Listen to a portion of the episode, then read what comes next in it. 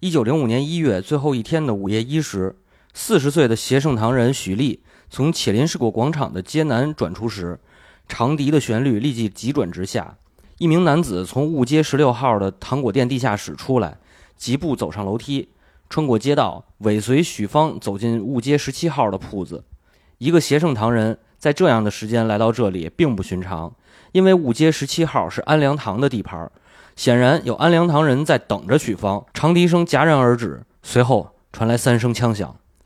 一个警探隔着两间铺子迅速冲到现场，他发现许芳呼吸困难，像岸上的鳟鱼一样扑腾着，血从胸前的两个弹孔中洒出。前来支援的警察赶到后，许芳被带到街上，但他不能说话，所以无法指认袭击他的人。他死在救护车到达之前。大家好，欢迎收听《神神叨叨》，我是刘鑫。我是小朱，以上这一段呢，是选自这个美国作家苏斯刚的书，叫《糖豆》嗯，啊。咱们上期其实已经预告了是啊，上上期没事儿，这大家都能听出来我们是什么时候录的节目了。嗯啊 对，哎，这个苏斯刚呢是美国作家、历史学家，哈佛大学的硕士，呃，以这个能讲一口流利的汉语普通话和粤语闻名，嚯、哎，特别厉害。所以他汉为学家汉学家，他为什么能写这本书，就是因为他懂汉语哦，啊。然后呢，他他曾经田野调查过，对对对，他在曾美国到在美这国个唐人街是是是跟那黑帮聊天儿，呃，是吧是是找到过，是找到过当时的那个，就是，呃，他呃他应该是找不到当时，呃，参与过的了，就是比如他的后人啊，哦或者反那反个正是找堂人聊对对过对。找人聊过啊。哦，哎，你说这个我想起来，今天我看群里有人说，我觉得那个场景栩栩如生，哪个呀？对吧？就就群里说说这个看见有一个咖啡店，啊咖啡店对门坐一个大爷啊！啊，说大爷穿着冲锋衣、椰子鞋，哎，在门口坐着，我 操！然后这咖啡店老板 捧过来，走过来，嗯手里捧着一个杯子，啊杯子上面盖一个纸巾，啊！走到大爷旁边一弯腰，纸巾打开一条缝儿，送到大爷鼻子边儿，嗯，您闻闻新来的豆子。 然后大爷就眯缝着眼呀，嗯陶醉的那么一闻，嗯，不错，就它吧。特别有那个当时糖豆的那个状态是吗？啊，有点意 是思，吧？这这这这个汉学家就找这大爷聊，嗯对对对，有我点操意思，有点意思。哎，五十年前怎么回事儿？啊啊，但是那会儿就是他应该是近近这个十几十几年吧，具体书什么时候出版我还真忘了。哦，近反正十几年，写的书，写的书，哦哦所以对，哦哦所以他其实应该是查阅了那他主要写的是什么时候的事儿呢？写的是一八八几年开始，一八七几年开始，哦，哎，一直写到一九一几年还是一九二几年，可能明白了差不多这段时间，哦对，大概是那五十年左右，嗯。然后呢，这哥们儿还在中国旅居过八年，哎呦，所以他非常，他对于这个汉语啊，就是汉文化呀这一块儿非常熟悉，嗯，哎，然后本身又是美国人，然后呢又这个这个读的可能读的是不是历史系，咱不知道啊，反正嗯人家是个历史学家、啊。他呢就是查了好多这个档案卷宗，还有包括当时在美国的那些地方报纸，因为整整本是是是，对整本书讲的是纽约的事儿，因为很多时候这报纸特别重要。，对。报纸里边渲染怎么渲染那个当时的糖豆的场面，嗯，特别逗，说那个有一暗杀，暗杀就是这边这个黑帮 A，黑帮 A 的这哥们儿暗杀黑帮 B，黑帮哦， B 这那糖豆就是黑帮之间，黑帮黑帮帮之间哎就是嗯堂口，这咱一会儿再说啊。我先嗯讲一小段子，就是这黑帮 B 这哥们儿啊，在在家里头，就是在他的屋子里头哦啊，卧室里头，他那卧室呢好像是四楼还是几楼，嗯，然后这黑帮 A 呢在他对面那楼，然后。坐着一个什么吊绳儿，就是拉一根绳儿，从那绳上下来，啪一枪就把那哥们儿给打死了。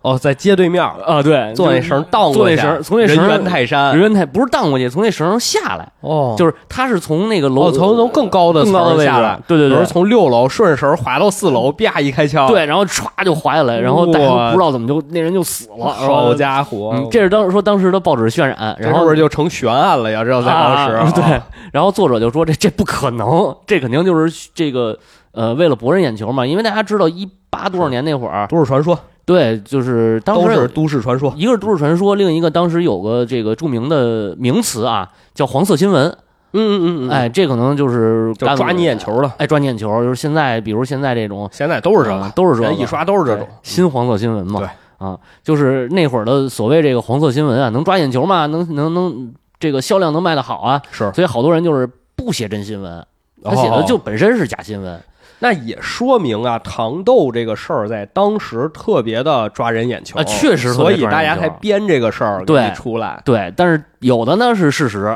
哦有有的是有事实因为有记者就是，当然还有中这个华裔的记者，中国记者哦哦哦啊，叫王清福还是叫王福清，他就是中国的记者。我听着像个老道，呃， 是因为他这个这本书，如果大家要是我挺挺推荐的啊，大家可以买来看看，嗯，挺有意思的，也了解一下那个年代就是华人在美国，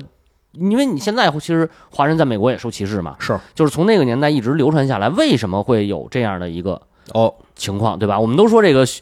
学历史是干什么干什么呀？就是就是人类读历史啊，就是从来没从历史里头吸取过什么教训。嗯，对，啊，对，但是呢，就是好玩的地方就在于，你读完历史以后，你会发现，哦，原来有些事情之前不了解，或者说比较片面，但是你读完这一段故事以后，会发现，哦，原来是这么回事儿，嗯，他啊会就是恍然一一一大明白吧，叫什么？古人早有金言，哎，对，现在这对个事儿啊，以前都发生过，都发生过。而且再有一个呢，就是有了之前那些经历，那个时代的华人之间的、华人和白人之间的，然后种种，你才能有可能了解到，就是或者说看到说今天为什么还是这样，嗯，它是有一个历史。历史的流变的过程的，对吧？就比如说印度为什么非得改名叫婆罗多，嗯是吧是，有机会我们可以聊聊 哈。哦，这也聊呃，对，这都跟神话有关系嘛。好对吧嘞你干嘛不聊啊？你就是就多说两句啊，这点儿就多说两句。糖豆啊，糖哎豆，，糖豆，我呢为什么看这个想聊这个呀？嗯啊，最近看了一篇文章，哎，文章名字叫《新鸦片战争：黑幕与阴谋》。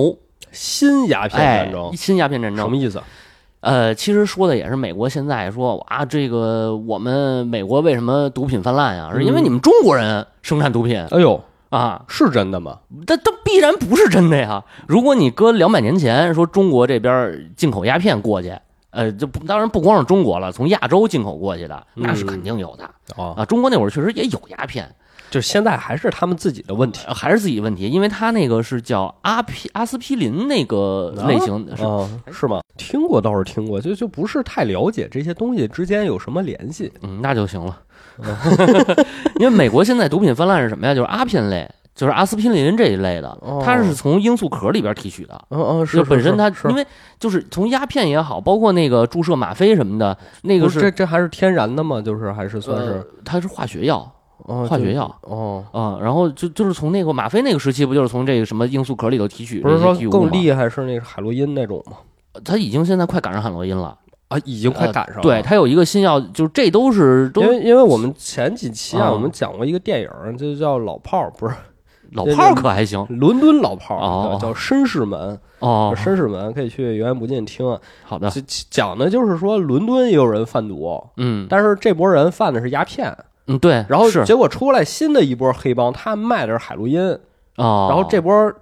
原先这些老炮儿就不开心了，不高兴了，说你这不是祸害人吗？说你这说我们对这我个呃卖鸦片可能还不至于那么严重，对是吧对对对对啊，就就就了解仅限于此了。啊，行，然后他美国现在就是搞的就是鸦片都赶上海洛因了。对他不卖鸦片，他不卖鸦片，他们现在卖的是药片儿，哦就是阿司匹林，你知道吧？哦，咱们吃阿司匹林片、止疼片嘛，是对吧？然后它有一个叫奥施康定的，这一说就得二三十年了，可能这个药发明啊，嗯，到现在，这个奥施康定这个药，如果你把它磨碎了，用鼻子往里吸，就是毒品。啊，它的它的作用能达到毒品的，就是它能达到毒品的效果，嗯让你置换，然后这个全身就是飘了，飘飘欲仙了，然后你吸几次就就就能达到那效果。所以它奥奥施康定这个药本身就已经是是是毒品了，嗯，明白了。对，这就为什么美国毒品泛滥，因为不光是说它它就是乱开药对，它不是乱开药，这个药这个药是属于你可以在药店买到的。啊，他不用处方吗？哎呦，那不知道啊，用不用处方？反正咱国内肯定是买不着啊，是实对啊在不行的话才给你开这种药。是，啊，所美以国我觉得不知还道是可能还是乱开药，对对对对对，有这关有这乱个买乱卖对。，你看费城那个叫什么街，就是费城僵尸街僵尸街，对对对，那帮人就是吃哎吃呦，还有啊怀孕的，啊，对哦，好多呢。太那可怕了。他们就不光是注射毒品，他们就是连毒品带药片都有，哦，嗯。所以美国这个泛滥，它跟中国没有关系，它是它完全是属于化学药物、他这就属于泼脏水，泼脏水，对哎哦。然后呢，这篇文章最底下啊，就是最后结束的时候写了这么一段话，哦我看着还挺有意思的。他说是一九一零年，鸦片烟馆已席卷全美，总统罗斯福下令打击鸦片贸易。时任国务卿伊莱修·鲁特向国会提交了一份草案，把吸食鸦片的形象与中国人赌徒和妓女联系起来。草案立马获得通过，政客们顿时仿佛抽足了鸦片，精神头十足。原来造成美国鸦片泛滥的不是美国人，是中国人。哎，退休后这哥们儿啊，担任了卡内基国际和平基金会主席，一九一二年还获得了诺贝尔和平奖，嗯，对吧？有点意思啊。哎，你看那个时候，就是现在泼脏水啊，跟那时候泼脏水其实如出出一一辙辙，啊如出一辙。真是哎，妓院、鸦片烟馆、赌场，甚至华人合法经营的剧院和旅馆等等，都是当时的这个查抄对象。这是两百嗯年前啊，就开始抄这些。嗯，但是有意思的是什么呢？其实当时抄的堂口兄弟没多少， 就是哦都是正经做生意的都，是正经做生意的黑帮没抄着。 啊。但确实正经做生意的也没有美国国籍，因为有哦排华法案在这儿撑着，就是不许华人入籍，哦嗯、你就必须都是黑户。行吧，嗯，哦就是这说白当了当时的情况，对当时的情况啊，然后就是我就想到了嘛，那咱既然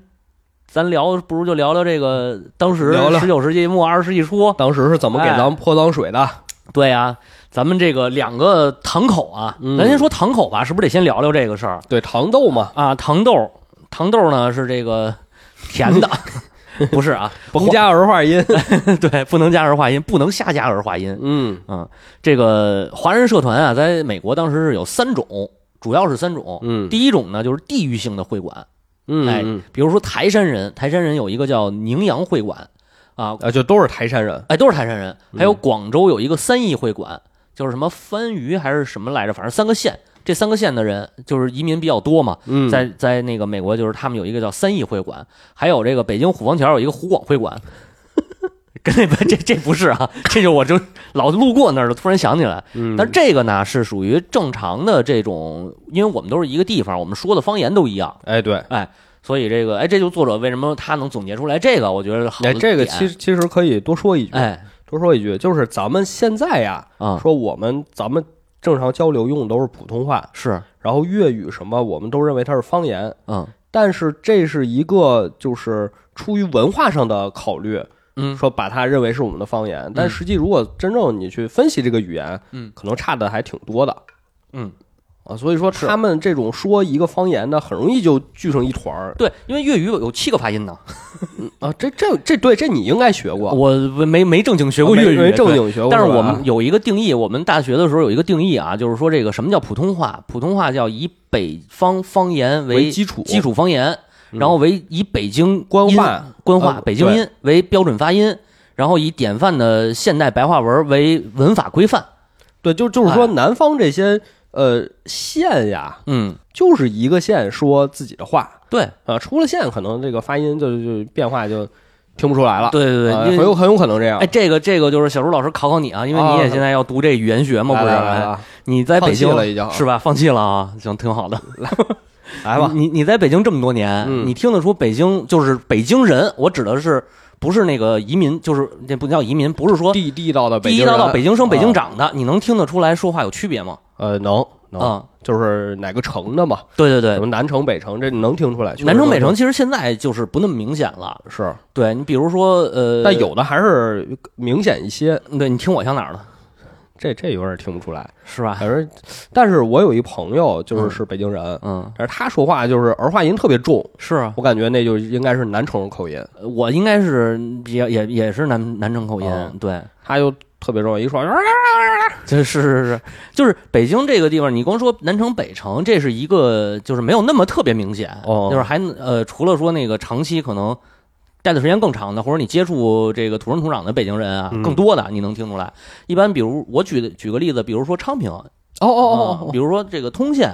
通州，现在叫。那可能接触就少了，对所以就听不出来了。其实其实如果说你接触的话，他们的发音是完全不一样的，跟那个北京市里市区里的这个发音是完全不所一以样的。说，如果说他听出来了，就是他嗯自己能感知到不一样，那对于他来说，说话一样的人就很容易，他们就形成一个集对体。对就像我们讲糖豆，对，它同一个乡就是形的成了一个这个堂口，是的是的就是是的这。个概念。对，但是它这个形成的还不是堂口，啊那它是还没什么到，它不是黑势势，就是不是黑恶势力，哦，哦，它就是一个地方性的这种，哦也不叫地方，就是我们聚一起就是一互助组织，明白了。哎，大家也是自然入会嘛。就比如你是广东人，你到了那个你你是那个什么番禺人，你到那儿你自己就可以就就自觉就是加入到这个三一会啊馆，就来报道嗯这儿。哎，来这儿报道，然后这边呢，你比如想做生意，你说我作为什么什么，你可以找人贷款，给嗯你低息，甚至于说无息，对吧？然后比如你死了，你死了，负责给你这个棺椁送回家去啊，啊，落落草归根嘛，这中国人的讲究，嗯哎，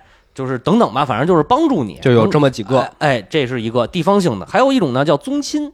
啊他呃一个大家族哎，作者呢总结的虽然说叫宗亲，但其实它不是一个家族，哦它是同姓儿，哦，哎，比如说这个叫梅氏宗亲会，他们都姓梅，都姓梅哎，他们就组了这么一个会。还有一种啊，就是也是宗亲会，它就是属于叫姓氏拼盘儿， 比如这个叫 这个四姓堂，四姓堂，哎，四姓堂四个四个姓姓儿啊，刘关张赵贾王 史没有，你那高级了，啊我这个这这个薛真是刘关张，真是刘。关张赵啊，哦，但你这几个姓儿听着就不太像南方的姓儿，呃，甭管是南方北方，它就是那都梅听着就有点像南方的姓煤儿。对煤好像是南方比较多、哦啊。然后这个不知道，反正他们就是组这个他们的正式的名字嗯叫龙岗亲义公所哦啊、因为第二次糖斗就是大概在一九零几年的时候发生第二次糖斗，就是他们就是四庆堂和安良堂打的，哦，行，哎。这这后面都有。这后边没有， 因为这个这个为什么没有啊？我跟大家解释一下，因哦为这个、这个书里啊，就是用的最多的一个词儿就是如出一辙，他也写烦了它不是它，因为它毕竟是一个偏历史性的这种这种、啊，对吧？这种故事，然后也是有一定的这个也没有，其实它本身作者我觉得没有太多演绎成分啊，因为它是靠史料啊，还有这个当时的这些案宗啊，还有包括一些这个口口相传的东西记载下来的，然后变这个去伪存真嘛， 啊，那就是写烦了。这这倒不能说写烦，因为确实都差不多，确实都差不多。哎，所以我就准备呢，这期就讲第一个场，第一场，哎，啊，然后第三种就是咱们说的这个堂哦，哎就是黑社会了，黑社会了啊，黑恶势力。对，它就叫堂，或者叫森和会，嗯，哎，或者它属于什么呢？属于这种秘密会秘密会社，这名儿就熟了。哎，熟了，套词秘密结社 嘛，啊，我们不是啊，我不们是，但不是这这挺有意思的，哎，挺有意思的，因为新加坡人管黑社会，嗯，他们就叫 secret society，对，秘密会社，他他们就这么叫。因为本身秘密会社这个玩意儿啊，它就是有黑社会性质，嗯你可以这么就是黑三 K 党嘛，对，对吧？它不也是这种吗？啊，然后表面上呢，这种堂啊是个慈善组织，嗯功能呢跟咱们刚才说的宗亲会啊、地狱会馆啊一样，差不多哎，差不多。我甚至于比这个做的还那个周到啊！你来了，我可以保护你是啊，我可以帮你这个呃揽生意，对吧？然后，但是你得给我交会费哦啊，一年入会是十美元，一年是五美元，其实也不高。啊，有付费节目吗？有付费节，有付费项目可能啊啊，行，啊但是背地里呢，这他们就属于黑帮了。嗯黑帮主为什么说他是黑帮？这是点我得解释一下。啊，说说人家一开始不是说就纯是跟那个那个那个打砸抢打抢杀，啊，不是，他经营了一些在当地可能属于非法的项目，哦，比如说啊，比如说啊，这个嗯这点我觉得特有意思，特有意思。都有什么呀？就那老三样呗。黄赌毒嘛，嗯，黄赌毒啊，老三样，毒就是鸦片，运鸦片嘛。然后这个黄呢，就当时就是开妓院妓院，啊，开妓院，然后这个赌场，就这点事儿。嗯黄赌肯定是犯法啊，就是当时的那个纽约所啊，那所谓的独纽约孤是犯法法呀？不是毒和那个毒和那个黄是犯法，哦，但其实这个妓院就是说不合法妓院，可能也是因为你是华人开，所以你不合法。哦，因为就就当时啊那个一百多年前，两百两百年前吧，嗯哎两百差不多年前，嗯啊就美国那边好像这一百个多年前，对对对，就就还让开，啊因为好多地方是有是有这个妓院的就，法律法规没有那么完善。没有那么完善。但是当时就是说这个华人区的妓院是违法，哦是是这个这个涉黄肯定是不行，所以他们当时封妓院。也查查妓院，但主要他查的是赌，嗯但是那个赌呢，就是确实是，比如说斗个牌九，对吧？哦，啊，就这种周末了，大家都上一干上完一百活儿哎，在干完外活儿面脱光膀子，啊几个人在那玩儿，这这都对不行不行啊哦，掷个骰子，比个大小也不行。不行啊，石头剪子布呢？石头剪子布那 不知道，那可能那不算，但是他那确实是按赌桌算嘛，嗯一桌一桌那么算，所以这个其实本身华人的这些堂口就收钱，他收保护费嗯啊，收完保护费他再上交给这个警察，哦啊。然后这个有一个数有一个数字啊，我觉得可以对比一下，特别有触意目思。惊心。嗯，倒是不至于说触目惊心。当时啊，就是华人一般是洗衣工嘛，对啊，洗衣工的周薪是十到十四美元，嗯然后普通白人杂食店的这个店员和邮递员也差不多是这个区间，哦，那差不多嘛，哎，差不多就是华，因为华人这个勤奋啊，嗯，干活他勤快啊，对吧？不不不不不辞辛苦啊。嗯然后熟练一点的这种卷烟工呢，每周是二十七美元。哦，然后呢，有这种包食宿的家仆，家仆呢，你想包食宿，这个这个这个肯定是花钱的地方就少了嗯，啊。但是他的每月呢，还能有十八到二十五美元的收入，然后哦挣的更多了挣的更多。然后七十五美元可以建一个洗衣作坊。哦，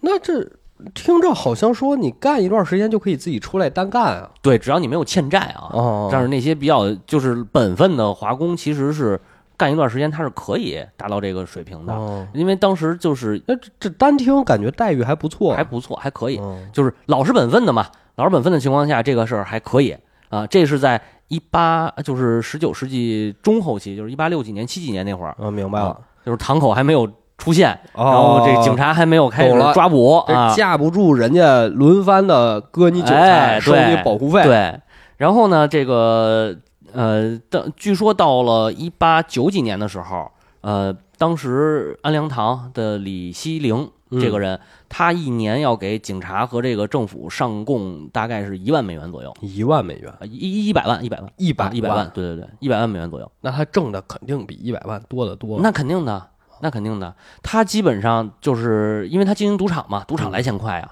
他经营赌场的三分之一的收入是自己拿着，就是嗯就是他的堂口拿着，剩下的钱要给警察。嚯，实际上自己拿的是小头。哦，哎，说回来，就是这个糖基本上就是就是这就么个事儿，这个样儿哎所以就介绍一下这两个两个主要的糖啊，一个叫安良堂，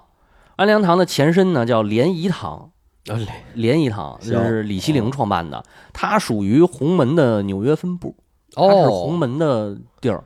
哎，红门在北美就是每个地区啊都不一叫法都不一样，最有名的叫致公堂，嗯堂主是谁？嗯啊，后来到一九零几年的时候，他建立了这个致公堂总部，在、嗯应该是在旧金山，堂主叫司徒美堂，哦，知道了吧？行，啊，然后富兰克林是给他当过那个法律顾问嘛，嗯， 一直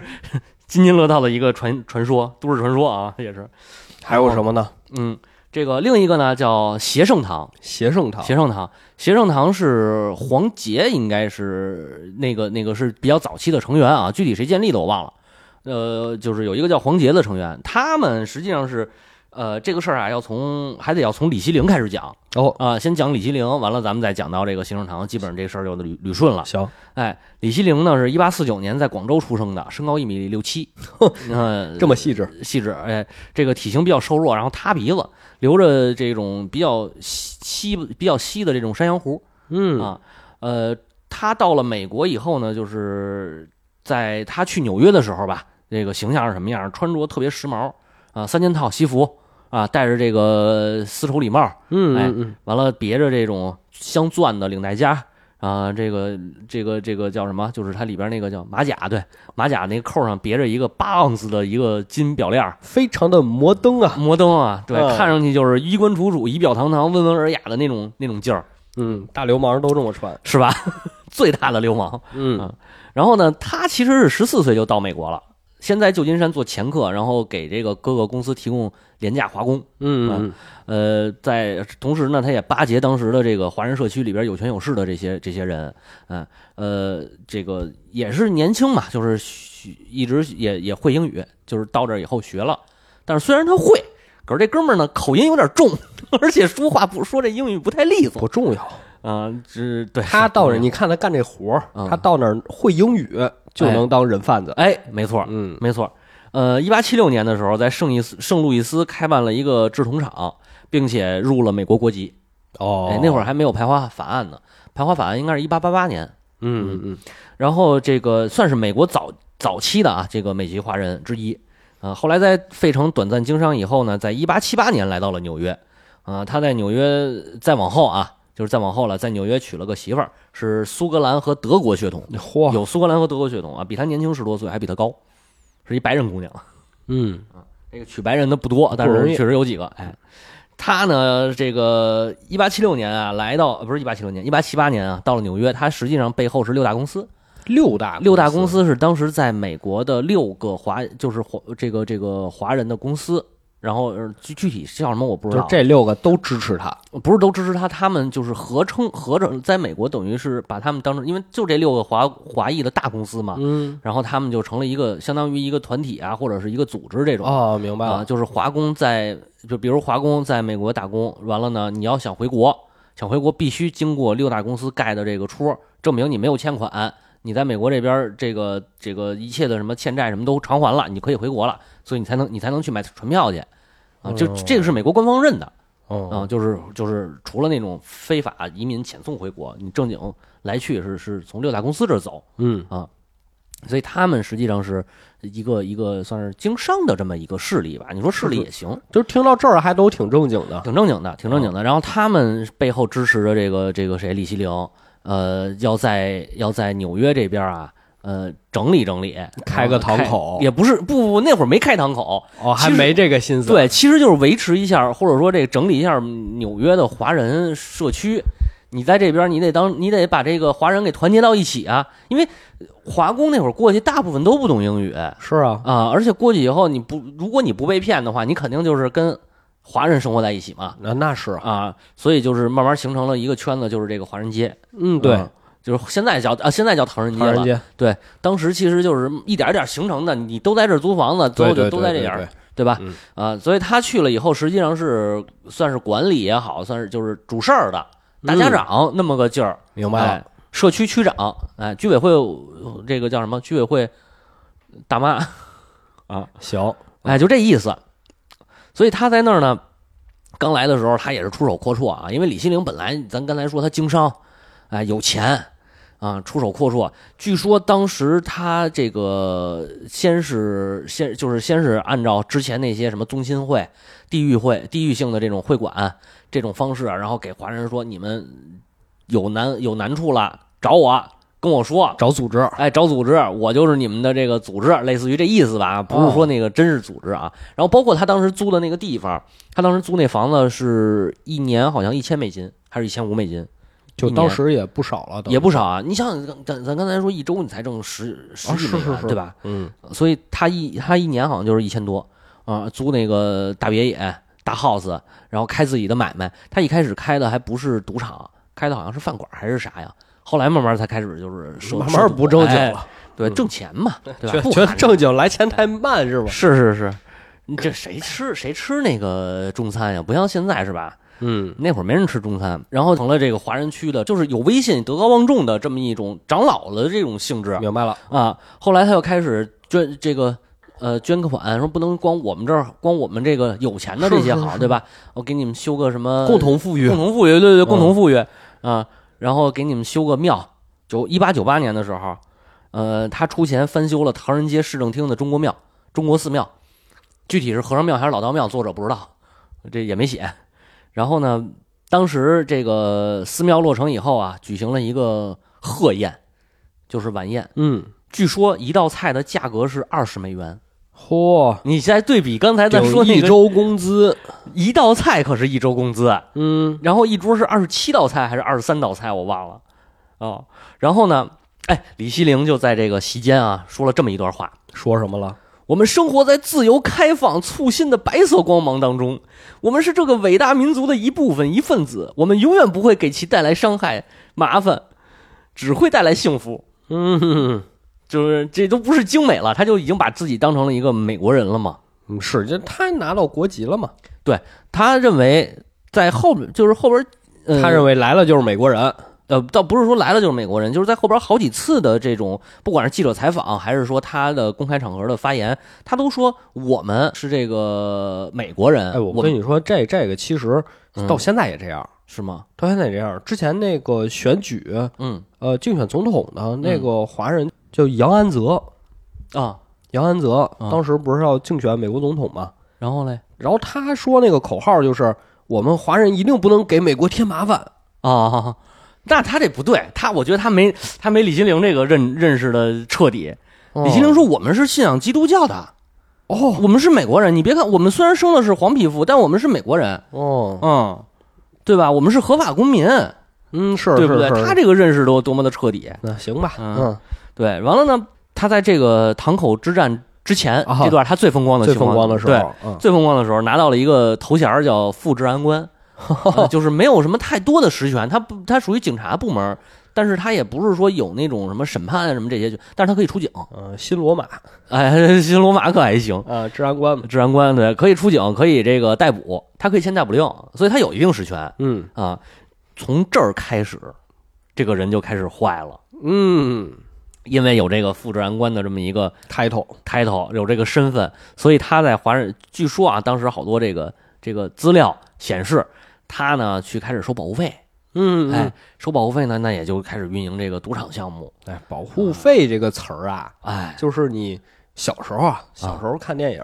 不知道什么意思，啊，觉得是不是挺好的吗？保护费啊，保护我呀 啊，后来知道了，嗯这什么保护啊，就是不交就是打你，没有没有，这会儿就啊，啊，还真不是这。这会儿还真还真保保护你真保护，对，因为确实是收保护费就是保护你，哦因为这保护费不是我一阵儿揣兜儿，我得往上交，哦，对，就是真保护，真保护真保护。但是反正就是我们得收钱，对对，就是我不可能白白的在这白儿保护你白保护你啊！你要想获得我的庇佑，对吧？你就得交钱，然后交完这钱给谁呢？嗯，哎，一部分呢是给当时的警察、警嗯，探啊，什么局长吧，反正这一堆，就是这个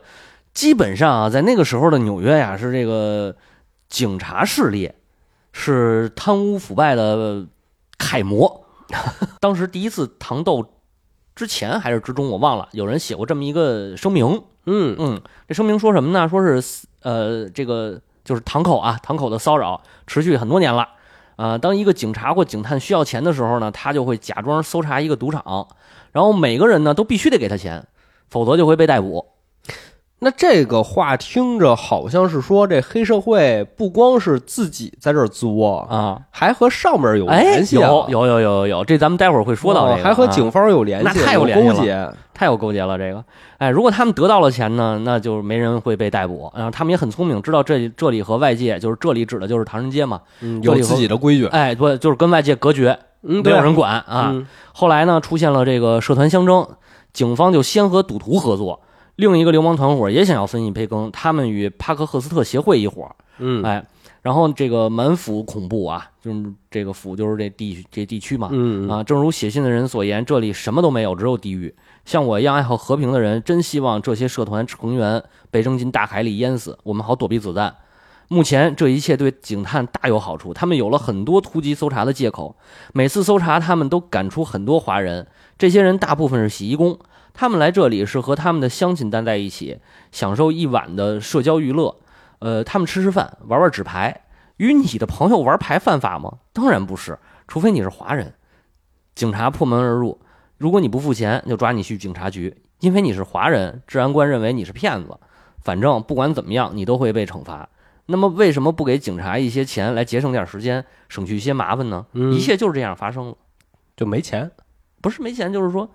啊，人家根本不管你有钱没钱，对他来这、就是，人家反正是有借口就来搜查这边，最后撵出去的也都是那些平头老百姓。他其实不愿意撵出人家，他就是来这收钱的。嗯，懂了。对，然后还有哎当一时美国人的小孩儿都想当警察，都想当警察，可长大还了行想干什么？想当警察。想当警察当警察贪干污，嘛贪？哎，啊，这是一部分，还有一部分是往上递，再哦往哦上。因为他背后有这个六大公司，呃，不是不是，哦不是六大公司嗯那个人家不不哦不太要这个钱对对对，那他给谁啊？政客，哦，嗯，地方的这种政客，但是他不是给市长，因为市长市长候选人。也不是哦当地啊有一个组织，哦，有组原来组织，哎，这组织牛了，叫坦慕尼协会，嗯 什么玩意儿？啊真叫坦慕尼协会。还以为光明会呢。呃，那差不多吧，反正也类似那种，嗯哦差不多哎，因为他这表面上是慈善组织，背地里他也有点那种搞邪教，倒不是搞邪教，他背地里就是操控选举、啊贪污腐败呀、哦敛财涉黑呀之类的啊。这个一七八六年就成立了，嗯特别早啊，给然后他们哎，给他们，因为他们是真正操控着这个幕后黑手幕后黑手。我说让谁当选谁就当选，影子议会，哎，有点那意思，有点那意思啊。所以他实际上是给这帮人还得塞钱，就警察也听他们的，就是他给上面也交保护费，当然他得交了嗯，当然得交。为什么他才拿三分之一啊？层层盘剥。对对对对对，主要就是就是为什么唐人街是是这个，当时还不叫唐人街啊，嗯，当时为什么纽约想清除这个华人清不干净，哦，就是因为背后的这些，不管是有人保着，哎，有人保，不管是这个房地产的这些这些这个房房主，这些产业这个叫什么业主业主啊，还是政客，政客背后的这些组织，还是警察，他们手里都想拿这个吃这个红利，嗯，他们都得到了这个这个叫什么现实的利益，我觉得他这挺聪明的，嗯因为很多时候有人会说，你这不是被人拿着当枪使吗？啊，有人会这么说呀，是啊，但其实你也要反应过来一件事儿，嗯就是这枪可是谁都想使，那倒是，对吧？嗯只要大家都用得着你这枪，你其实没有那你就能活下来其。实没有危险，对对对对对，被枪都指着那个人才是有危险对的。对对对对，啊，没错没错，就是李希灵干的事儿是什么呢？是我为了不让上边继续盘剥你们，所以我来盘剥你们，但我不是说我毫无底线的盘剥，嗯我是有一个就是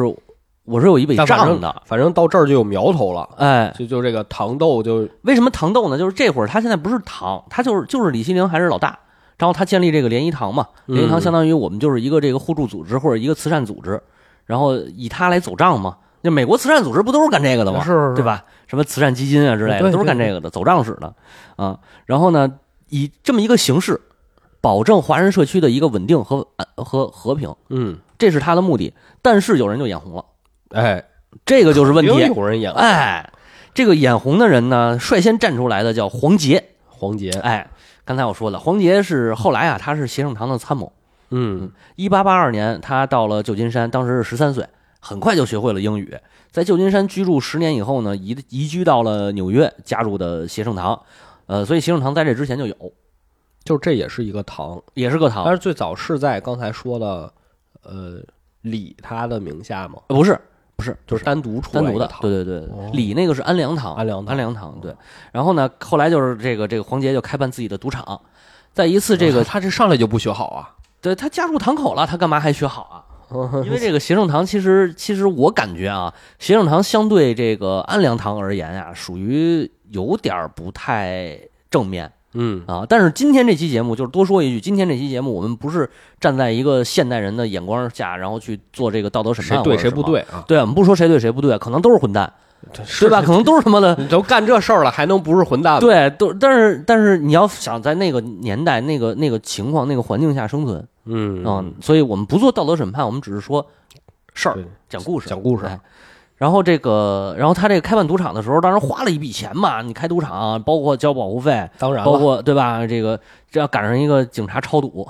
嘿， 抓赌，所有赌客全跑了。然后那会儿黄杰才二十五，年轻，然后可我估计他可能跟他不像李希灵，李希灵手里可能自己就有钱，嗯他可能是刚从这个旧金山过来，他又没什么钱，可能。干嘛了？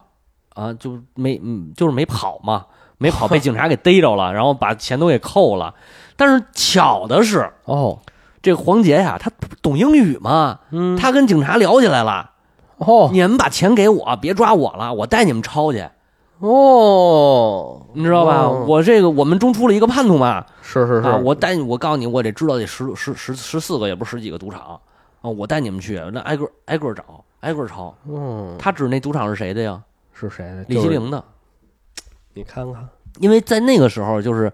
这个协圣堂没有壮大之前，几乎整个纽约的纽纽约华人开的赌场啊，几乎都是李希灵的，嗯，所以他带着这帮人就是带着警察去抄去了，抄。当然这中间啊，就是呃李希灵这边的赌赌场的赌徒啊，因为他跟警察不是有关系嘛，他老给警察上供，啊，这边也有关系，呃，协圣堂这儿没关系，啊就是说李希灵这儿啊，是老给警是察是上供，完了赌徒一看见哦，黄杰，你小子把皇军引到这儿来的 嗯啊，天光五四一通打，警察也不管，边上看着嗯啊，，然后直到最后那个李冉，就是李希灵的一个侄子，也是打手，叫黑鬼，呃呃，叫李彩，然后他的绰号叫黑鬼彩嗯，啊，拿着一个包皮的那种铁棍儿，包皮不是看着就就就嗯危不险像少凶一点，对对对，嗯不像凶器，但实际上是铁棍儿嘛。然后照着李希灵身上打打了几下，完了警察才给拦开了，怕是怕出人命嘛。嗯啊，警察说这也别出人命啊，这么着就是黄杰算是吃了瘪了，是但他是协圣堂的人啊，哦所以他们就开始报复了。是得给我仨法子。呃，对他们开始报复，就是这就是呃，如果要是生倒的话，那这个第一次糖豆的起因其实就在这儿，哦，就是因为这个带人抄赌场，超赌场。坏了道上的规矩。嗯，对，也不能说坏了，这毕竟他这两边不是一个势力嘛。嗯啊然后总体来说，这段的这段如果让我来讲的话啊，就是黄杰带人又去找李希灵的麻烦，然后开始开始就是设计陷害，比如说，哎，他们这儿有人这个有有有赌徒，他们这儿有赌场，然后或者说他们这儿有这个什么这个犯案了，他们他们运毒品，然后他们这个涉黄了，他是那个那个妓院老板，就是用各种各样的这种办法，然后他不是说这个上来就打，他们这之间的斗争是什么呢？告法院，先文斗，先文斗，告老师， 你知道吧？就是先是让警，先让警察出警。就现在的话说，就是占用公共资源， 两边打是占用公共资源，嗯，两边都是这一样的套路啊，一样的套路。我先设计陷害，陷害对方一个这个负责人啊，或者是或者报私仇。就比如说黄杰这属于跟李希灵就是私仇嘛，然后他就想找李希灵报仇，就这么个性质。然后呢，先陷害他，或者先这个举报他，我举报你，你你那个举报他这个有赌场，我举报他这个杀人，然后举报他伤人，我举报他持枪，种种种种原因，就是只要只要是不合法的都举报，举报完了警察就给逮走了，逮走了呢，完了就得开庭啊，开庭然后就开始找证据嘛，然后这边被举报这人就等于被告嘛，被告就是说就开始花钱买通各种关系，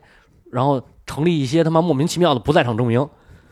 对，最后要么就是保释，要么就无罪释放，哦嗯反正很少有被抓起来的，只有一两个就我记一得。开始先是想嗯通过这种，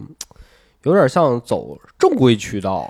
对打击你，对，他后来发现不行嗯啊，那边势力比自己大，嗯，嗯，然后但是呢，这在这个事儿吧，就是像这种花钱，因为这基本上就是都是花钱嘛，对对花，钱不管是给这个证人啊，还是给检察官，还是给律师，啊还就看谁钱多嘛，哎对有点这个意思，对，但是不可能说这一下花没没没节制啊，嗯不可能是这样，因为美国那个跟晚清的时候那个状态是不一样的，晚清那个县衙的那个官儿就真不判，嗯就两边摁着，然后你两边钱都收，是啊，对对吧？啊他就真正这么干。但是美国当时不是，美国还是已经先步入到这个叫什么现代法律 的这个结构了，是吧？是现在叫什么现代司法体系啊啊！但是他这个现不现代呢？咱们待会儿得说。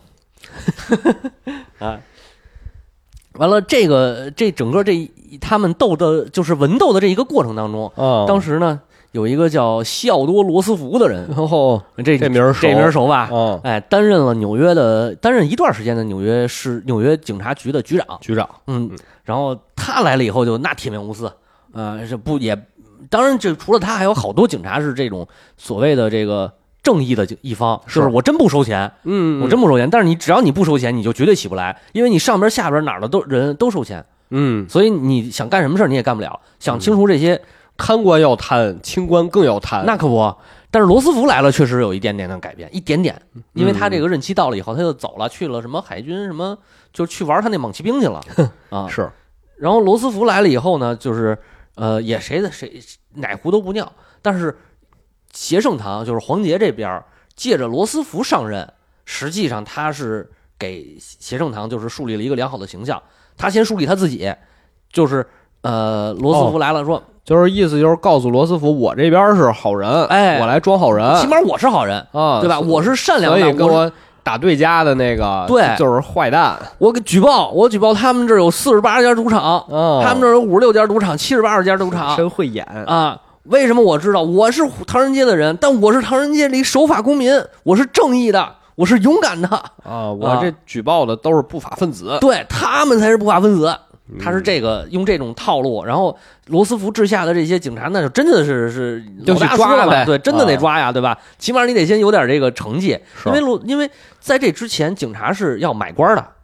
哦，就美国警察是买官的，他们也买官儿，他们当然买官。你上来以后，先是先是警警探吧，反正就是巡查的那种，嗯，你要花三百美元，还是啊一百五十美元一百五十升升一级啊？升到第二级的时候三百美元，然后升到最高的时候应该是警督还是什么来着？就是呃，除了局长往下的最高的那个，这都能买，能买啊，一万几啊嚯，啊，一万三吧，还是一万几啊？嗯啊但是他们工资肯定到不了那么高，嗯，他们可能一年也就一千美元的工资，一千到一千五吧，就是最底层的那个警察嘿，那你那你说他买官花这么多钱，啊。可不得捞回来那吗？他就是捞啊，他就必须得他必须得贪啊，因为在这个情况下，你升职完全靠买官，不靠你的这个业绩。但是罗斯福不一样，罗斯福来了以后就改了，就看业绩，嗯，对，吧？就看 KPI，谁能卷我就升谁。现在叫 OKR 嗯，OKR 现在都不用了，哦，是吗？哎，我又落 伍了。哦也也用也用。现在是这个 OKR KPI 对双双 轨，双轨现在用啥呀？啊，就是就是双轨。对 KPI 嘛，嗯，然后这个反正反正他就是说以这个业绩啊，然后升这个升迁来了就开始开人，嗯把那些什么贪污腐败的那个，因为有好多就是你一扫清就都说他贪污啊是啊，有证据，我他管我要过钱，就是公开索贿，你知道吗？今儿晚上咱们去那个哪儿哪儿哪儿吃顿饭去啊，那个你你过来吧，你请啊，不说你请，你来吧，小朱，那个晚上订一那个哪儿哪儿哪儿，咱吃这涮羊肉，哦，然后今儿咱那个喝、哦别喝太好的，咱就天之蓝吧。嗯，怪不得老袁前两天找我蹦迪去， 哦，是吗？把这段剪了，快把这句 剪我了， 啊绝对不 见。你们快剪。嗯一结账，一结账，一看，我操，五六千 啊，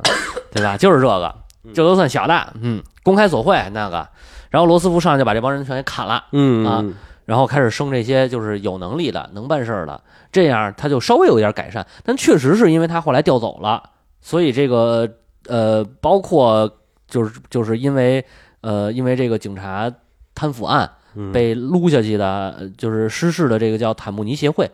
他们后来也又得势了，因为他在这一段啊，一八九四年的时候，他们是被一个叫莱克索委员会的这个牧师，这个牧师叫帕克赫斯特，嗯这个被这牧师呢秘密调查了，相当于这个这个帕克赫斯特啊，当时是纽约的牧师，我怎么听出了克苏鲁的味儿了？不不不是一个牧师秘密调查了一个 协会，协会， 有点那意思啊。他查的是警察贪腐的问题，哦，而且他真正亲身是去了这个唐人街的，就当时的这个这个华人区，然后去调查走访，拿到了好多证据。就等于说把这个协会背后操控政坛的这个协会给捣毁了。呃也不叫捣毁，就是把他们给撸下去了，因为给他撸一下直了在，就是相当于他只要是掌权，他是上来这些市长也好，这个呃就政短政短暂的政府官失员势了吧？对嗯，短暂的然失后后来势又了上来了。对这这个基本都是同期嘛，就是帕克赫斯特呃调查的这个治贪腐的这个事儿，就是曝光贪腐的事儿，嗯，包括这个罗斯福他们上来的这个事儿，包括当时好像还有一个市长是民共和党还是什么党，我忘了，我不知道啊。美国这党派弄得挺挺热闹的，大到时候咱听友谁要是了解这个，可以给我们讲讲啊。反正就是上来另一个党派的这个市长吧，就是几方合力之下，把这个坦姆尼协会给干下去了。嗯啊，然后呢，稍微说要改革，做纽约改革嘛，嗯啊，稍微改革了改革，但是后来呢，这个市长反正也到到任了，对吧？任期也到了，完了这个罗斯福呢也这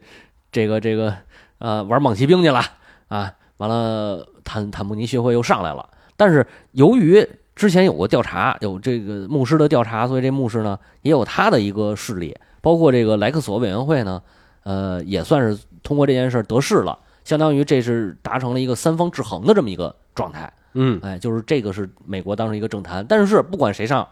总会有黑帮去巴结他。是，哦哎，比如协圣堂借着这件事儿，就是黄黄杰借着这件事儿，他又开始巴结去了。他巴结了帕克赫斯特协会，就是那个牧师嗯的势力。哎，然后这个莱克索协会呢，其实两边都巴结了，他们也通吃了，基本上可以说他们是通吃。就反正就是都巴结呗。对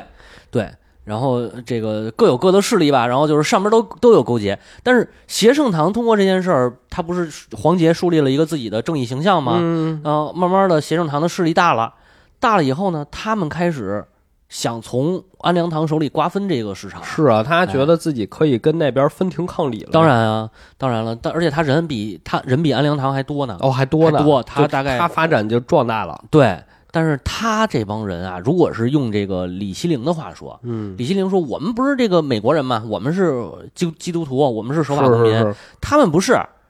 他们不干活不上班，他们就是在这收保护费，就是他们就是流暴氓，徒对，流氓，流氓暴徒，流氓团伙。嗯，因为有一个这个资料的说法，就是公开，这不叫公开资料，就是当时的记录啊，说的是什么呢？李希龄是收保护费，嗯李希龄收保护费是替我们，就是也不叫替我们，是就是真保护，嗯，怎么说呢？他说他收保护费是要给上边上供的嗯啊，或者说他收保护费的目的是为了避免上边的人的威胁那，就或者避免其他的威一胁开。始说的那对个对逻辑对嘛，嗯对，，其实是是还是真保护了，但是这个呃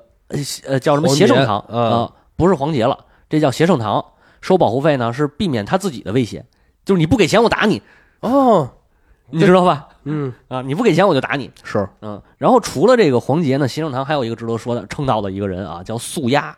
素这是真名吗？绰号绰号绰号，真名叫什么也不知道。乌鸦哥，呃，鸭哥，对，鸭他是哥鸭子的鸭，不是乌鸦的哦鸭啊。苏鸭呢是这个，据说是一八七九年在旧金山生的，但是这个也无记录可查，只能说是坊反正间传闻啊。 美国人，美国说是土生土长的美国人哦美啊吧，美籍华，这这应该怎么叫他？啊，就是美籍华人啊。呃，对，呃但是他是出，就是不知道是不是真的，嗯、就是都这么说。完了呢，长得呢也是身高一米六七，体重五十七公斤，嗯，啊，就是属于那种细长纤瘦型的啊，行为举止呢比较像女孩儿，然后哎，然后肩窄脸方，看上去弱不禁风，这么一个形象。哦但那是他下是他是什么地位啊？他是什么地位？他后来做到了协圣堂堂主哦，啊，这个比黄杰的地位还要高真厉害，啊。但是这哥们儿呢，就是也有人说他是一苏牙是一矮胖子，啊，嗯嗯特别对特别凶狠那种，然后反也有正就人特说狠，这人，，对。但是我看了一张照片儿，嗯说据说是他这个是真的是就是他他的照片，他的照片儿啊，还是挺精神一小伙儿。嗯，嗯，就是那种也不是说那种小白脸儿，就是比较阳刚的那种小方脸的那种那嗯那种形象，但是挺帅的啊、而且看上去确实不是特别的威武，就比较瘦弱的那种。嗯苏牙这哥们儿比较狠，哎，这个但是他呢也比较倒霉，就是压这一这个在堂里这一生啊，就是在纽约不能上堂里 我，你这个鸭这一声是是是 一苏个亚老简师称还 是骂他呢？呃，都都行吧， 嗯反正啊，反正他在纽约这一这一段经历啊，嗯基本上在纽约就是进局子放出来，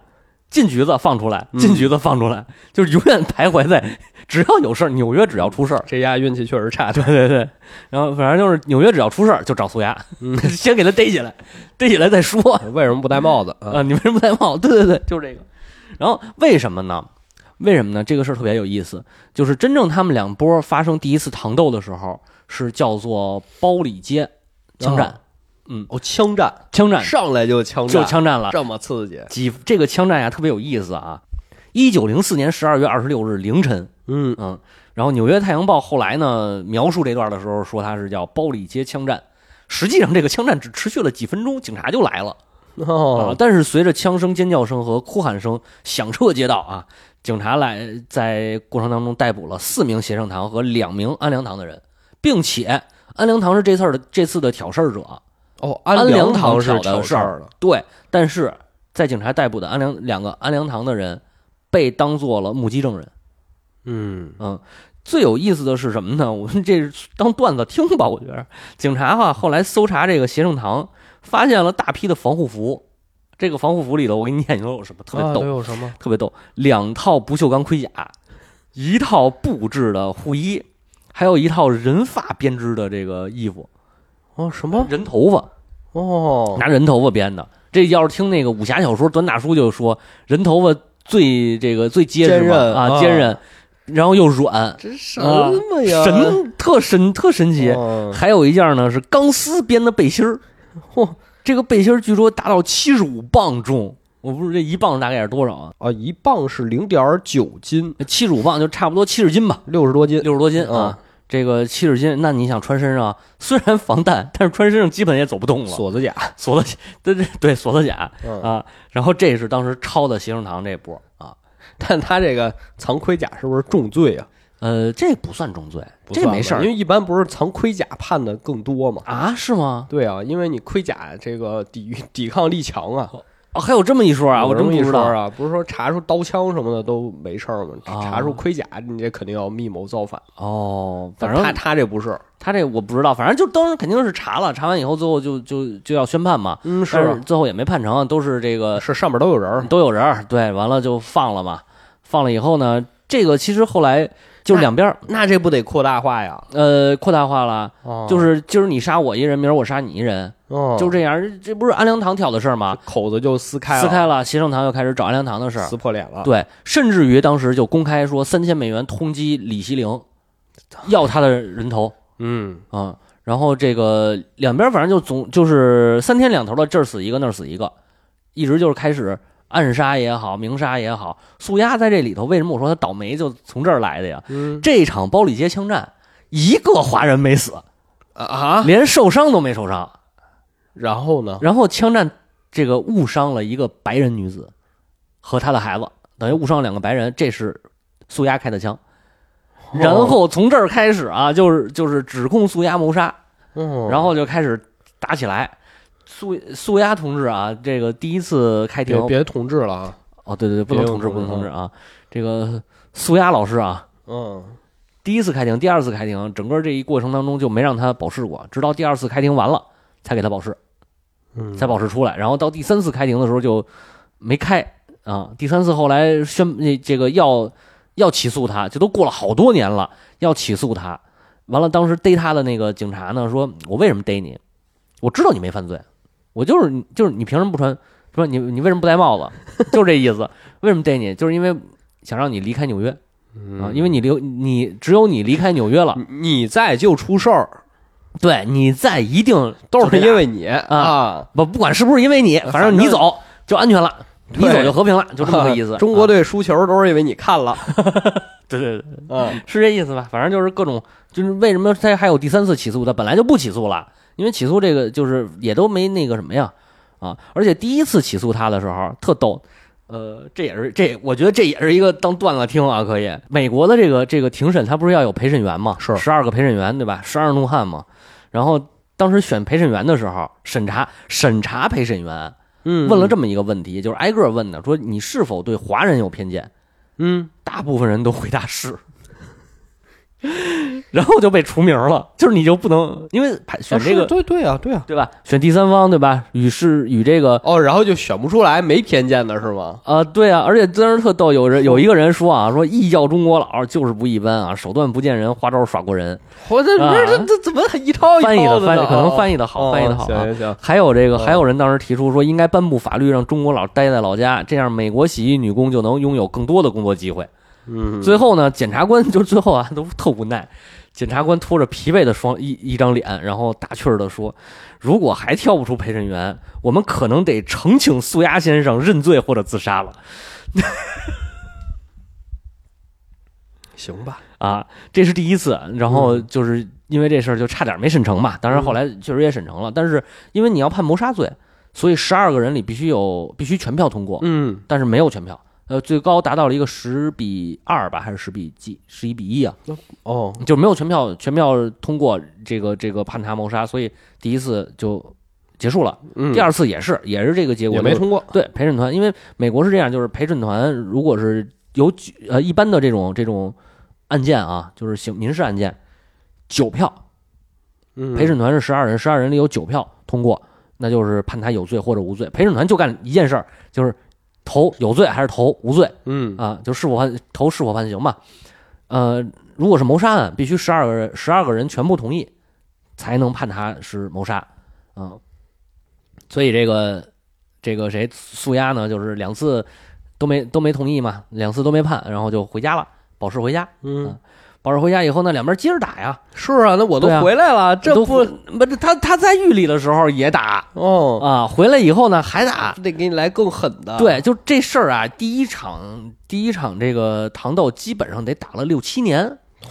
就是从他们开始开枪以后，就你跟我说这个事儿的时候，我还以为就是那种大械斗呢，没有，嗯不就是一啊、场哗，这边几百人，那边几百人，嗯不是，不是散0033散六七打年，对，一直到最后到什么时候这个事儿才消停？就警察最后都他管还不了有一了个明确的结束的点，有明确的结束点，嗯因为要签一个叫和这个双方签一个和平协议嘛。哦，到什么时候结束？这个换了一个嗯清朝驻美的一个使节，他出现以后，这个事儿结束了。就是哦最精彩的一幕啊，就是嗯他们这个糖豆、最精彩一幕是在一个中立的地区，就这个地区基本上两边都没有势力，嗯啊然后这是一个剧院，上演着越剧，呃，上面演着《帝女花》，一个著名曲目。嗯、然后这个一名协圣堂的人就从前排跳起来，完了点了一串鞭炮扔上去，啊、演员给炸跑了，就是吓吓一跳啊，演员就跑那了。还以为演员接着演呢。嗯，那不不不，没有。然后就开始这个开枪，据说他们打了有一百多颗子弹，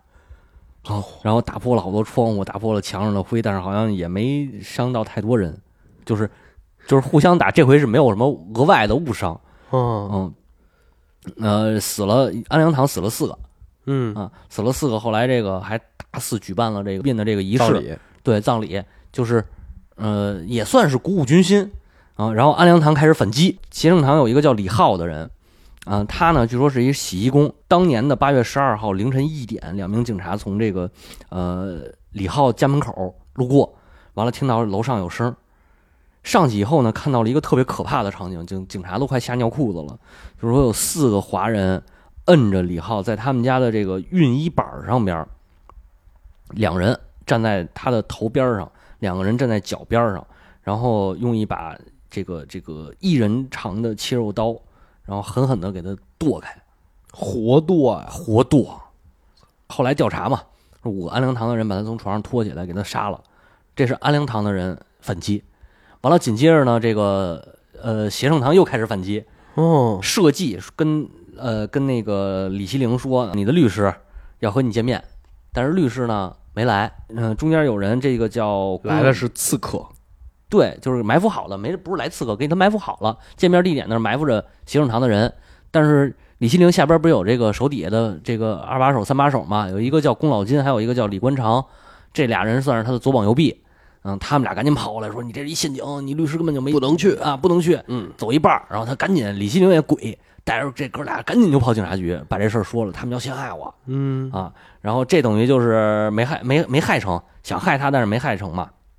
然后接下来又是这个安良堂又开始反击，然后把这个有叫叫许姓许的这么一家人，也是这个协圣堂堂口的人，然后把他们都给都给杀了。哎呦，啊，把人家一家人给杀了，然后这个 反正就是来来回回这么嗯打了好好几轮儿啊，就这会儿已经还警都察已有经理由啊。对，就就连他们欺负我来着，对，就是你这么说也对吧？反正就是连私的带公的，就是一直这么打，嗯，打到最后，警察就最后警察已经警察不行了，管不麻了了了，啊！警察已经麻了。对，警察都疯了，我操！这个一九一直一九零零六年一月二十四日，这是发生了一个最大的冲突啊！嗯，当时下午两点的时候，李彩带着三个安良堂的人，新年嘛，拜年给发小孩发红包哟啊，他们也他们他们也拜年，他们给这个老百姓拜年，是然后走这个就在这个串门走路上，一阵枪响，协圣堂的人杀出来，四个人，一个胸口中弹，一个是脑袋上直接挨一枪就死了，还有一个是这个下巴给打掉了。仨人有俩人是当时就死，有一个上救护车就死了。当时李彩不是李彩是那谁李希灵的儿子嘛，啊不是李希灵的侄子，嗯，等于是他的这个呃手底下又是打手，第一打手，嗯，挺挺看重的吧？李希林也挺看重他的，但是他在这次胸口中了两枪，应该也是不治身亡了。然后当时的这个街角的这个局长啊，就是正好在街角附近巡逻，他说听起来就跟格里斯堡战役一样，我啊，说的反正也挺夸张的。然后就把这个协圣堂的人就给逮起来了，都已经到这个程度了啊！那安良堂又得准备开始反击，嗯但是这个反击反反正后来也是没有没有成型，为什么呢？就是在一九零六年的时候，有一个中国代表团来到了美国，哦，想哎来美国学习大清朝大清朝的啊，这个当时是呃一个一个叫唐博士的人申请了什么哥伦比亚的一个博士后项目啊，就来了。完了还有一个呢，就是叫夏开复的领事跟着一起，你看六十二个人的代表团嘛。然后警察没辙了，说把这夏开复给请来了，让他从中调停。嗯，结果他的调停却李希灵跟素鸦却虽然这俩人没出席啊，但是双方的那个二把手全都来了，然后签署了一个和平条条约吧，算是。嗯，这个等于是第一场糖斗真正意义上结束，就结束在这儿。签了条约。这个第一次糖斗结束以后呢，其实这个时间点啊，正好给大家推荐一部剧。嗯，这部剧呢叫《Warrior》，上回我们其实推聊荐了一过点儿了，嗯哎，推荐过了。这个勇士，他其实起来就是刚开始的那个时候，呃，主角阿山到美国的那个时间点，很像我们刚才讲到的那个两唐，就是呃签订第一次和平算是什么哦和平协议啊？因为那里边也是叫什么，一个叫何威，还有一个叫什么来着？就是这剧是吗？对对对，那个剧里，那个剧里主角加入的一波，而且主角加入那波那个那个老大叫尊严，尊严那个演员跟就是跟那个李希龄那照片特别像，哦，就照着这写的。我倒不哦这这是原不型是不是不是，那不会是照这事儿写的，但我觉得可能有参考，嗯，就是那个演，不管是不光是找演员吧，还是说那个他剧情里边肯定是有参考这本书里的这个故事，嗯啊而且那个演员真的就是那个形象和那个，到时候到时候一会儿我给你看照片吧，我简直就是一模一样。然呃，然后当时那个时间点正好也是这个第一次排华法案，不是第一次啊，就是第一次这个这个，就反正这些法案吧。啊，对，这些法第案一次都投有嗯票结束啊，但是他时间的他的讲的时间点是往前推，他讲是一八多少年的时那个排华法案正式推出之前，就是要出排华法案这件事儿的时候啊。但是有一点可以说啊，那个那个剧里边所有的妓女都是华人，基本都是华人。但实际上，当时在美国开剧院的时候，那个除了老鸨子可能是华人，呃，当时的妓女大多是白人。呃，其实理论上说，行政堂胜了。嗯，因为原本整个整个这个华人区啊是安良堂的地盘儿，全是安良堂是屁股的生意。他是后起来的。对他从中切了一半儿，哎，那这个是谁赢谁输，我觉得重要吗？嗯，也可以说不重要，不重要对，但是也可以说比较重要。后来美国的那个媒体啊，就是在说这个事儿，说为什么警察法律嗯，无法管理，就是无法管得了的这个这个这那个为什么呢？啊，他们怎么说的？他们怎么他们怎么说？他们就是不明白，他们觉得这个不想不透，但是作者想明白了。然后，哎，我跟你说，传达一下作者的观点。哦哎，这个重要。作者说，首先一点，呃，华人在就是当时的清朝是没有现代司法系统的嗯嗯啊，这还是那个衙门嘛，还是对衙门这个这个地方官儿。那地方官儿这儿呢，其实你不管是行贿还是怎么着，你都是按照这个方式去解嗯，决。他们的思维，对，他们的思维就是这样。然后老百姓、农民、老百姓一辈子恨不得都见不着地方官儿，嗯，怎么办呢？他在这村儿里头出点什么事儿，谁来调节呢？大家长、大族对长，对对嗯吧？村儿里德高望重的人来，所以他在作者眼里，中国人是很分这种等级制度和这个地位的。嗯，所以李希林为什么他到纽约的时候，华人都敬重他，是当地华人都敬重他，因为大他家长嘛，对他就是代表了这个大家长。为什么呃这个叫什么夏开复这个领事来了以后，大家都尊敬他，就不打了。不打了，愿意听你调有停。个更大的大家长，也不是说更大大家长，就是他还是有这个有地个位说话更算数的人，更算数，嗯，因为我们在这儿都是平头百姓，我们都是中国人。虽然我是美国籍，但我也是中国人，对吧？嗯，他一看你这罗斯福，你这说话算什么数呢？啊，罗斯福的话我都不听，但是 呢，这夏开复就是一小小的领事，嗯，他说话就能管用，对吧？大家就能就能听他的，因为这是一种权威，就是所谓一种家长的权威。嗯，这么一种感觉。这是他认为第一个。第二个呢，就是说为什么这个华人的就是当时的华人闹得这么厉害，嗯闹得这么凶，是他们不懂法律，他们没有融入到司法系统。但是我们接纳他们了吗？也没有，也没有吧。嗯，这个从华人移民，从这个华人移民到到到发生这件事儿的一八一九零几年吧，就是二十世纪初，嗯，过去五十年了，从一九八一九一八五几年的时候就开始移民，为什么这五十年越来越闹越严重？就是因为我们把我们没有接纳他们，让他们在那个那个小圈子里，那你然后说这怎么才算叫接纳呢？我也不知道他怎么才算叫接纳。嗯，不知就道是就是那你说很接多纳黑人了吗？好像也没有接纳黑人，他们不是现在说是接纳黑人了吗？演员哪部戏里不得演个黑人啊？罗辑都让黑人演了，嗯，不知道，嗯，不知不道，知道反正人家政治正确嘛，对吧？什么时候政治正确全是华人了？嗯，反正就是说说的是这么个意思吧，就是说我们这儿呢，呃，这个这个，我们让把他们也封闭起来，他们也封闭起来，我们没有开放啊，没有让他们学习呀、没有让他们了解我们的文化呀。当然，作者啊我觉得还是站在了一个我比你们高的这个角度去看这件事，是，对吧？还是美国这个 great 嘛，哎嗨，但是我能理解他的这种这种思路，嗯而且我某种程度上我是赞成的，因为在那个年代，确实美国是代表了先进，对嗯嗯，就是跟清朝来比啊，跟清朝比，美美国确实代表了先进。那呃，你确实是在在那个情况下，那华人去了以后，没有一个语言环境，没有学习英语的一个环境，然嗯后每个每个人都在辛辛苦苦的去打工，甚至于打完工以后也挣不了多少钱。他列举了这么一个事实啊，嗯一八七五年，美国出台了历史上第一个限制性移民法案，叫佩吉法案，目的呢就是阻止亚洲妓女到美国来，但实际上是阻止了一切的华人妇女，所以唐人街变成了单身汉社会，这是这法案就有问题，是吧？是吧？凭什么就说我们都都是这个工就作者？执行的时候执行没没执行好，就是这明显是歧视，对我觉得也是，尤其是那会儿那会儿也妇女解放也还没解放呢，嗯然然后一八八二年，我刚才说错了，我刚才说成一八八八年了。一八八二年是排华法案，呃，阻止绝大多数华人进入美国，而且清楚的表明，美国只能勉强容忍已经入境的华人得到归还啊、嗯只能容忍已经入境的华人，但是这些人也不能得到规划，不能这个这个携家人再前往美国，就是说就是说白了，你在我这儿待着行，但你不是我的公民。嗯嗯然后八八年的时候是斯科特法案，是禁止华人劳工离开以后再返回，哦，哎，而且呢，就是当时还使了个计，就是让数以千计的暂时返家的华工就在家待着了，就不让你回来了啊。然后一八九二年的基瑞法案呢，延长了排华法案的这个有效时间。一九零二年的斯科特法案要又使这个排华法案永久有效